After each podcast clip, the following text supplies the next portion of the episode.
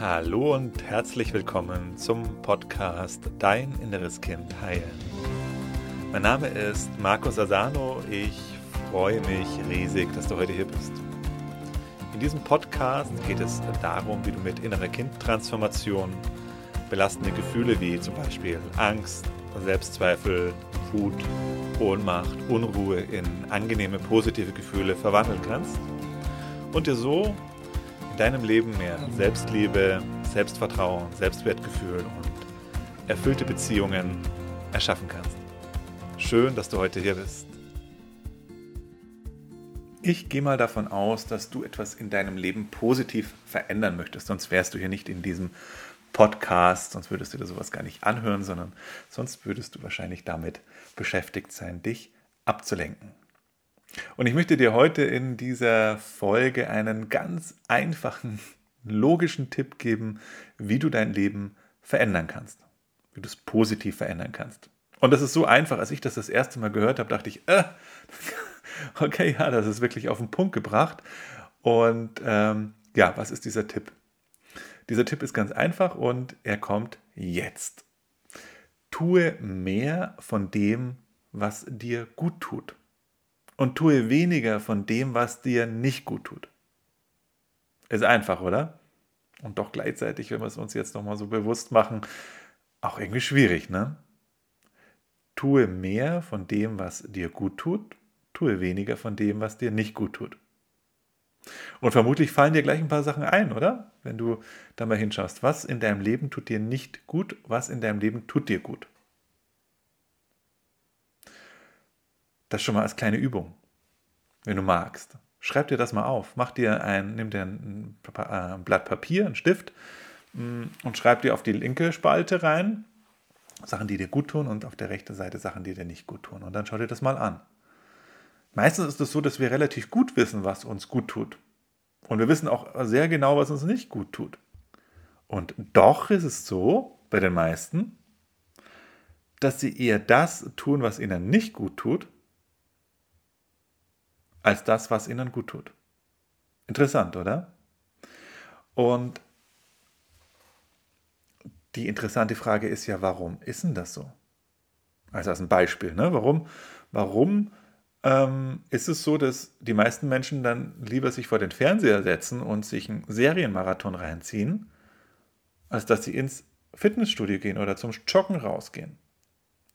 Warum ist das so, dass wir die Sachen vorziehen, die uns nicht gut tun. Den Sachen, von denen wir wissen, dass sie uns gut tun. Ein ganz entscheidender Aspekt dabei ist, dass wir uns gerne ablenken. Die meisten Menschen leben ein Leben der Ablenkung. Warum? Weil sie noch nicht bereit sind, sich den eigenen Gefühlen zu stellen. Und wenn du nicht bereit bist, dich deinen Gefühlen zu stellen, ja, dann musst du sich irgendwie ablenken. Und das sind dann eben meistens Tätigkeiten, die dir nicht gut tun. Naja, so ein Serienmarathon, naja klar, okay, du fühlst dann deine Gefühle nicht und es fühlt sich auch erstmal, wenn du dann anfängst, fühlt sich leicht und entspannt vermutlich an, aber spätestens dann nach ein, zwei, drei Stunden fühlst du dich total schlecht. Also du tust etwas, was dir eigentlich nicht gut tut. Anstatt zum Beispiel rauszugehen, einen Spaziergang zu machen. Ein anderer, anderer Aspekt ist, dass wir uns schnell und einfach positive Gefühle verschaffen wollen. Das heißt, wir wollen mit möglichst wenig Aufwand uns gut fühlen. Und das ist auch überhaupt nicht verkehrt. Ne? Also das ist ja total sinnvoll, dass wir mit möglichst Energieaufwand möglichst viel rausholen wollen für uns. Aber das ist eine Falle. Die Falle ist, dass wir dann nur noch das machen, was uns ganz kurzfristig gut tut, uns langfristig aber schadet. Und wenn du das dann praktizierst, Sachen, die dir langfristig schaden, nur um dich kurzfristig gut zu fühlen, ja, dann wirst du dich auf die Dauer immer schlechter und immer schlechter fühlen und der, der Reiz muss auch immer größer werden. Also der Tipp ist, mach weniger von dem, was dir nicht gut tut und mehr von dem, was dir gut tut. Und das Ganze natürlich auf eine langfristige Perspektive gesehen. Nicht nur das, wo du ganz kurz eine Befriedigung irgendwie hast, aber dann ähm, später dann einen hohen Preis dafür zahlen musst. Also mein Tipp, schreib dir das mal auf. Schreib dir das auf, mach dir zwei Spalten. Was tut mir gut, was tut mir nicht gut. Und dann frag dich, wenn du das aufgeschrieben hast, was, und du guckst auf die Seite von dem, was dir gut tut, dann frag dich doch mal, was hält mich davon ab, das zu tun. Dann steht da vielleicht auf der Seite von dem, was mir gut tut, Sport machen, Buch lesen, Yoga machen und so weiter. Und dann frag dich, was hält mich davon ab, das zu machen. Und dann wirst du es vermutlich sehen können, dann wirst du es feststellen können, dass die Sachen, die dir nicht gut tun, alles Sachen sind, die dir erstmal ganz schnell aber ein gutes Gefühl verschaffen. Oder zumindest die negativen Gefühle wegbringen, verdrängen. Also, dass du bei den Sachen, die dir nicht gut tun, einen sehr schnellen Effekt hast, der erstmal positiv oder scheinbar positiv auf dich ist und du dann danach einen hohen Preis dafür zahlst. Und dass auf der anderen Seite, bei den Sachen, die dir eigentlich gut tun, die dir aber nicht machst, Sachen findest, die dir erstmal Anstrengung verursachen, die erstmal schwierig sind, die erstmal vielleicht auch mit unangenehmen Gefühlen verbunden sind. Na, das heißt, wenn du jetzt vor dieser Entscheidung stehst, gehe ich joggen oder gehe ich, ähm, äh, setze ich mich vor Fernseher, dann, dann ist es ja so, dass wenn du dich vor Fernseher sitzt, erstmal ein angenehmes Gefühl hast. Danach dann aber, nach wenn du dann erstmal drei, vier, fünf Stunden Serienmarathon hattest, dich total scheiße fühlst. Auf der anderen Seite joggen gehen merkst du sofort ne, bei dieser Vorstellung, oh, das wird erstmal anstrengend.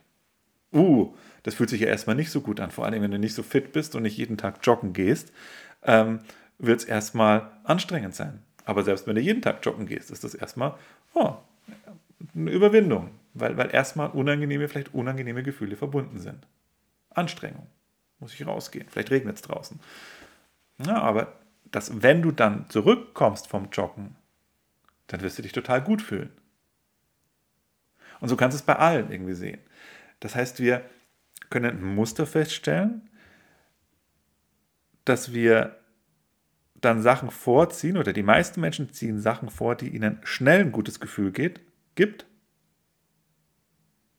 aber einen hohen Preis dann später kommt, also die Rechnung kommt dann später, anstatt zu sagen, hey, ich gebe jetzt erstmal eine Anstrengung rein, aber auf lange Sicht fühle ich mich gut. Und da kommt jetzt eben das innere Kind ins Spiel, weil dieser Teil in dir, der diese Entscheidung trifft, schnell gut fühlen, das ist dein inneres Kind. Das ist das kleine Mädchen, der kleine Junge in dir. Das Kind in uns, das kann nicht langfristig denken. Ne, Kinder können ja nicht irgendwie die Konsequenzen von, was das irgendwie nach Stunden, Wochen, Monaten dann irgendwie bringt, ist nicht die, oder für Kinder eben nicht die Perspektive, die sie einnehmen. Das ist eine erwachsene Perspektive, dass ich langfristige Konsequenzen bedenke und danach mein Handeln ausrichte. Das Kind in uns möchte einfach nur schnell gut, sich gut fühlen. Das heißt, dein inneres Kind wird dafür sorgen, die Entscheidung zu treffen für das, was dir kurzfristig gut tut und gar, gar keine Gedanken darüber haben, was denn dann später danach kommt. Oder selbst wenn du darüber nachdenkst, ist mir jetzt egal, was dann später kommt. Ist egal, was morgen kommt. Ist egal, was der Preis ist, den ich später. Hauptsache, Hauptsache jetzt gut. Und deswegen ist natürlich dieser Tipp, den ich dir jetzt gegeben habe, mach mehr von dem, was dir gut tut und weniger von dem, was dir nicht gut, nicht ganz so einfach. Weil solange du dein inneres Kind nicht geheilt hast, wird dein inneres Kind immer wieder die, Entscheidung treffen und das ähm, schnelle, die schnelle, schnelle Bedürfnisbefriedigung wählen, anstatt langfristig zu denken.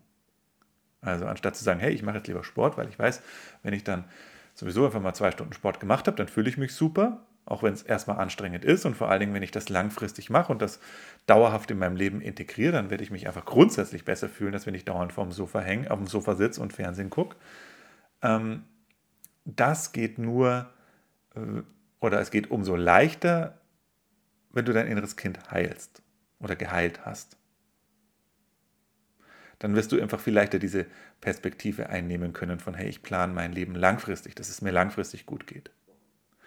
Wenn du wissen möchtest, wie das geht, wie du dein inneres Kind heilst, damit es dir immer in Zukunft viel, viel leichter fällt, das zu wählen, was dir gut tut, anstatt das zu wählen, was dir nur kurzfristig Ablenkung verschafft, dann lade ich dich ein in mein kostenloses Online-Seminar. Da zeige ich dir, wie du dein inneres Kind heilst. Schritt für Schritt. Wir machen das Ganze auch praktisch. Du kannst es direkt erleben, wie sich das anfühlt. Und das Ganze ist kostenfrei, es ist unverbindlich. Du gehst einfach auf www.deininnereskind.de, da findest du alle weiteren Informationen dazu. Sicher dir deinen Platz und wir sehen uns bald im kostenlosen Online-Seminar Dein inneres Kind heilen. Ich freue mich auf dich. Bis bald, dein Markus.